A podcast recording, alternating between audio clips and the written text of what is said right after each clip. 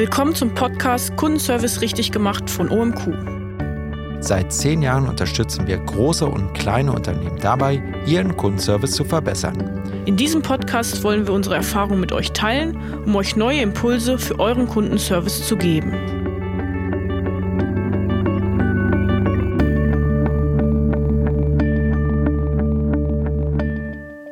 Hallo, hier ist Caro.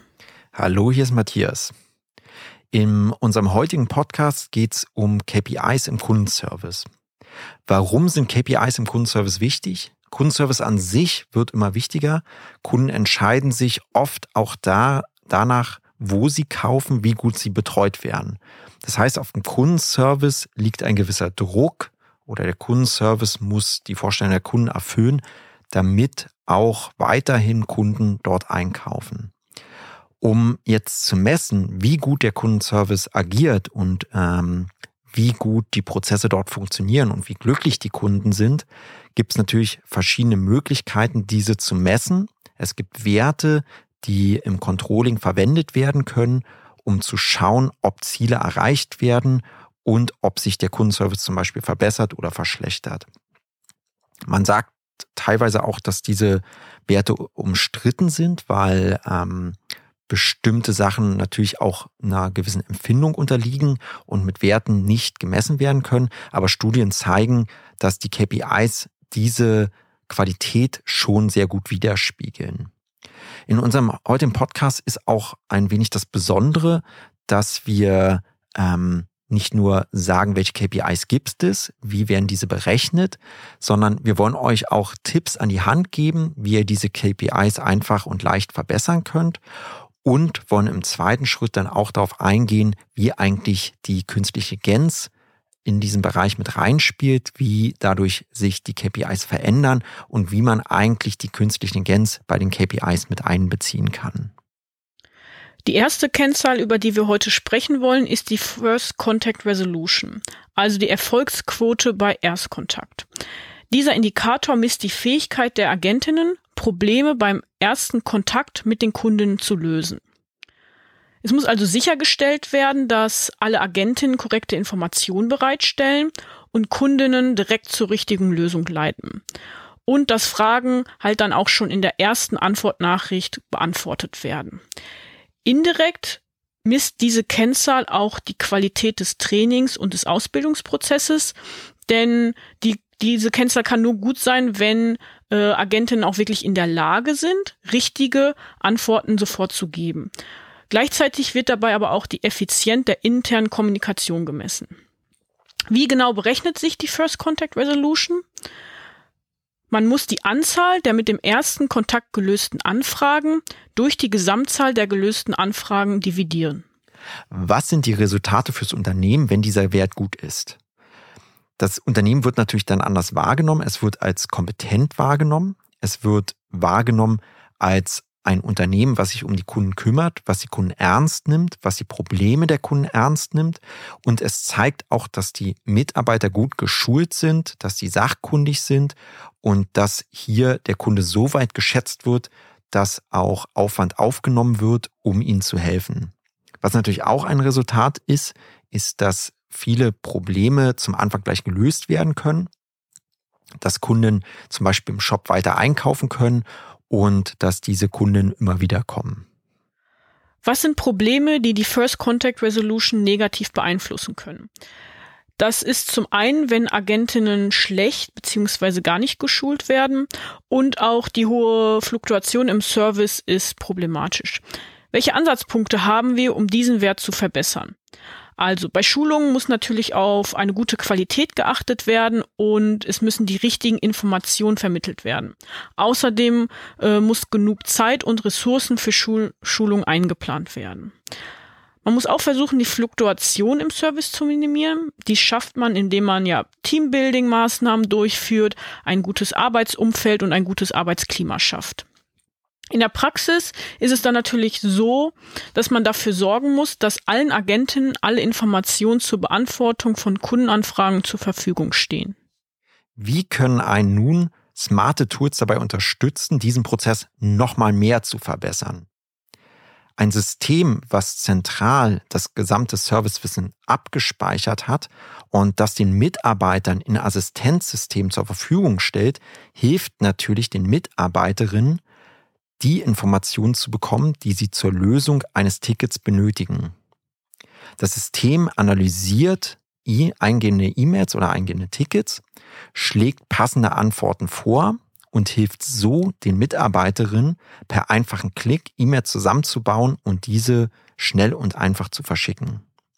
Hierdurch steigt natürlich auch die Rate, welche Anfragen vom Mitarbeiter direkt zum Anfang beantwortet werden können, ohne dass diese Anfragen an einer anderen Mitarbeiterin weitergeleitet werden müssen. Zusätzlich können einen noch Systeme unterstützen, die zum Beispiel im Kontaktformular Anfragen automatisch beantworten, im Chatbot Anfragen automatisch beantworten oder per E-Mail automatisch Antworten an Kunden verschicken. Hier muss man die Lösungsrate dieser Anfragen mit einrechnen in den Wert und kann dadurch auch diesen Wert verbessern. Die nächste KPI, die wir nun besprechen wollen, ist die Average Handle Time also die durchschnittliche Bearbeitungszeit. Die durchschnittliche Bearbeitungszeit zeigt, wie lange es dauert, bis eine Serviceagentin ein Kundenproblem gelöst hat. Diese KPI ist wichtig, da sie die Effizienz der Kommunikations- und Deeskalationsfähigkeiten der Agentin abbildet.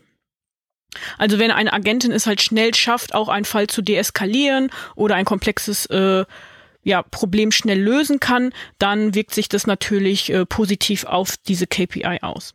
Sie misst außerdem auch, wie effizient die internen Prozesse im Service sind und ähm, man kann dann auch vielleicht ablesen, wo diese noch verbessert werden können.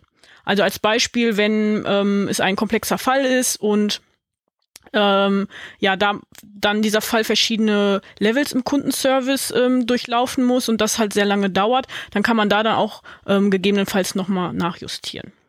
Wenn wir mal im, im Callcenter schauen, ähm, wie sich die Average äh, Handle Time bei Telefonaten berechnet, dann sieht es wie folgt aus, dass wir die gesamte Sprechzeit der Agentin zusammenrechnen, zusammen mit der Wartezeit und äh, die gesamte Zeit nach dem Anruf und diese dann teilen durch die Gesamtzahl der Anrufe. Was man hierbei auch bedenken sollte, ist, dass wenn diese Kennzahl besser wird und ähm, das Kundenproblem schneller gelöst werden kann, ändert sich nicht nur die Effizienz des Kundenservice, ähm, hier arbeiten wir effizienter und kostengünstiger, sondern der Blick nach außen verändert sich auch. Äh, Kunden, der Kundendienst wird als effizienter empfunden und Kunden bekommen schneller ihr Problem gelöst, was natürlich viel zu Deeskalation beiträgt. Wenn man ein Problem hat und es schnell gelöst wird, ist es natürlich wünschenswert, dass man es gleich gelöst bekommt. Wie kann man diese äh, KPIs in dem Bereich verbessern? Man kann die KPIs verbessern, indem wir durch künstliche Intelligenz oder Systeme, die alle Informationen den Kundenservice-Mitarbeitern zur Verfügung stellen, alle Informationen so bereitstellen, dass die Mitarbeiterin am Telefon sofort schnell auf diese Informationen zugreifen können und die Anfragen der Kunden schnell und effizient lösen können. Also hier sind Systeme wünschenswert, die zum einen alle Informationen enthalten und zum anderen auch den Service-Mitarbeitern und Mitarbeiterinnen ermöglichen, schnell auf diese Informationen zuzugreifen. Die nächste Kennzahl, die wir nun besprechen wollen, ist die Average Speed of Answer, also die durchschnittliche Wartezeit. Die durchschnittliche Zeit bis zur Anrufannahme ist eine wichtige Kennzahl für Callcenter, da sie zeigt, wie lange der Anrufer oder die Anruferin im Durchschnitt in der Warteschleife warten muss, bis er oder sie mit einer Agentin verbunden wird. Wenn man jetzt im Callcenter zum Beispiel unterbesetzt ist und nur wenige Agentinnen zur Verfügung stehen, dann ist es zum Beispiel ein Faktor, der sich dann negativ auf die Kennzahl auswirkt, da Kunden dadurch halt dann länger in der Warteschleife sind. Aber auch wenn Agentinnen grundsätzlich sehr lange brauchen, um einzelne Anrufe ja zu beantworten und eine Lösung zu finden, weil zum Beispiel Informationen fehlen, dann wirkt sich das natürlich auch negativ auf diese Kennzahl aus, da andere Kundinnen in der Warteschleifen ähm, dadurch dann auch länger warten müssen. Die Average Speed of Answer wird berechnet, indem die gesamte Wartezeit durch die Anzahl der in einem bestimmten Zeitraum eingegangenen Anrufe dividiert und schließlich mit 100 multipliziert wird. Dabei spielt aber die Zeit, der, die Kunden jetzt zum Beispiel im Menü verbringen oder äh, ja grundsätzlich noch auf der Seite ähm, verbringen, keine Rolle. Ähm, es zählt dann wirklich ab dem Moment, wo sie die Service Hotline gewählt haben und dann in der Warteschleife sind. Ein guter Wert in diesem Bereich führt natürlich dazu, dass die äh, Kunden kürzer in der Warteschleife hängen, dass äh, diese schneller bedient werden können und dass Service-Mitarbeiterinnen schneller zur Verfügung stehen, um das Problem der Kunden zu lösen. Das Unternehmen wird so als hochwertiger wahrgenommen, die Kundenbeziehung wird gestärkt und der Kunde oder die Kunden nehmen sich, äh, fühlen sich wahrgenommen. Wie verbessert man nun diesen Wert in diesem Bereich? Man kann diesen Wert natürlich verbessern, indem man im ersten Schritt den Kundenservice entlastet, das Callcenter entlastet. Dies kann man machen durch intelligente Angebote, die Self-Service-Lösungen anbieten, äh, ähm, zum Beispiel eine verbesserte Hilfeseite, die äh, Kunden hilft, schnell eine Antwort auf ihre Frage zu finden, hilft natürlich, die Callcenter zu entlasten. Was man auch bedenken sollte, ist, dass Chat-Systeme es ermöglichen, mit mehreren Kunden parallel zu kommunizieren. Das heißt, hierdurch werden auch nochmal die Wartezeiten reduziert und vorgeschaltete Chatbots können einfache Anfragen schon direkt beantworten, ohne dass überhaupt eine Mitarbeiterin involviert werden muss. Die Angebote in Summe sorgen natürlich dafür, dass das Callcenter entlastet wird und so sinkt auch hier die allgemeine Wartezeit. Die nächste Kennzahl, über die wir sprechen wollen, ist der Customer Satisfaction Score, also der Kundenzufriedenheitswert. Der Kundenzufriedenheitswert ist auch bekannt als die Happy Customer KPI und diese misst, wie sich Kunden nach einer Erfahrung oder nach einer Interaktion mit dem Unternehmen beziehungsweise mit dem Kundenservice fühlen. Ein großer Vorteil dieser Kennzahl ist, dass wir das Feedback, welches wir hier erhalten, ähm, dann später nutzen können, um unseren Kundenservice beziehungsweise die Kundenkommunikation zu verbessern. Der Kundenzufriedenheitswert berechnet sich aus der Summe aller in einem festgelegten Zeitraum erhaltenen Kundenbewertungen durch die Gesamtzahl der Umfragen mal 100. Ein Problem bei diesem Score ist zum Beispiel, dass äh, nicht alle Kundinnen bereit sind, den Service nach der Interaktion zu bewerten. Aber das zeigt dann natürlich auch ähm, wiederum, wie der Kundenservice äh, aufgenommen wird. Ein durchschnittlicher Service zum Beispiel enthält in den meisten Fällen ja weder Anerkennung noch Kritik. Aber wenn ihr ja einen besonders schlechten Service äh, ähm, ja gemacht habt, dann sind Kunden auch eher dazu gewillt, das negativ zu äußern.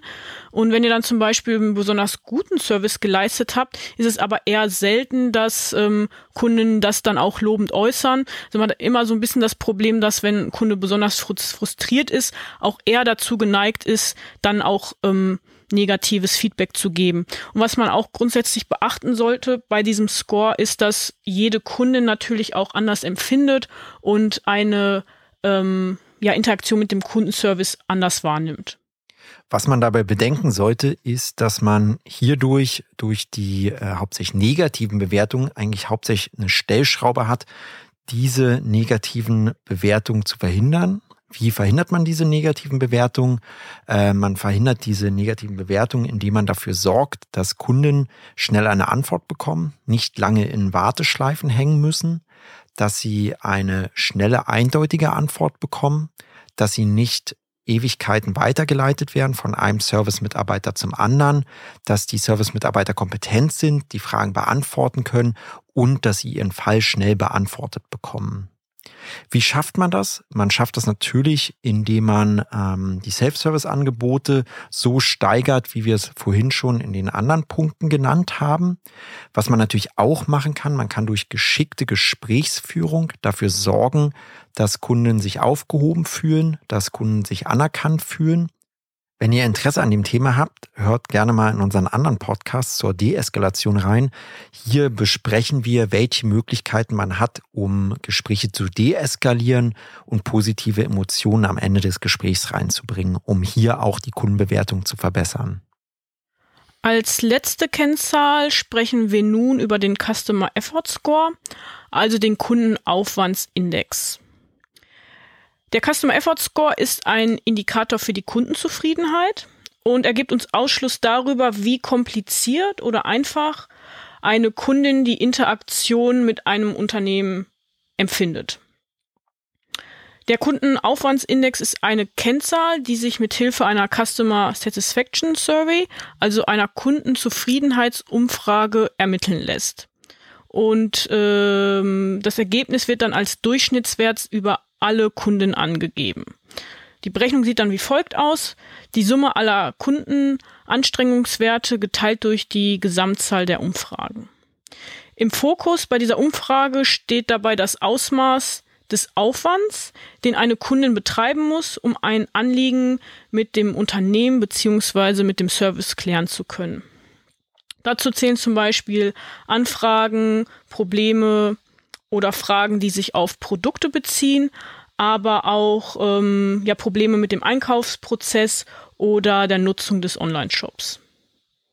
Wenn wir diesen Wert nun auf den Kundenservice anwenden, ist es so, dass wir natürlich Wissen oder Fragen und Antworten einfach und leicht zugänglich machen wollen für die Kundinnen. Wenn eine Kundin ein Problem hat und lange auf der Webseite suchen muss, um den Hilfebereich zu finden, ist dies natürlich ein Faktor, der den Wert negativ beeinflusst. Was wir also wollen, wir wollen eine übersichtliche Hilfe schaffen. Wir wollen schaffen, dass Kunden sofort zur Hilfe hin navigieren können und wenn sie dann auf der Hilfeseite zum Beispiel sind, schnell und einfach ihre Lösung in einer Wissensdatenbank zum Beispiel oder im Hilfebereich finden. Auf Seite der Callcenter wollen wir natürlich, dass die äh, Kunden schnell und einfach durchgestellt werden an Mitarbeiter und dass der, äh, dass die Kommunikation mit dem Kundenservice leicht und zugänglich ist. Wenn Unternehmen hier mehrere Kanäle anbieten, zum Beispiel anbieten per WhatsApp die, ähm, den Kundenservice zu kontaktieren, per Chat den Kundenservice zu kontaktieren, per E-Mail, per Webseite oder als Hilfe oder per Telefon, also wirklich alle Kanäle anbietet, wird der Service natürlich eher so empfunden, dass er leicht zugänglich ist und schnell und einfach den Kunden hilft und so diesen Wert steigert. Ja, somit sind wir jetzt auch schon wieder am Schluss dieser Folge angekommen.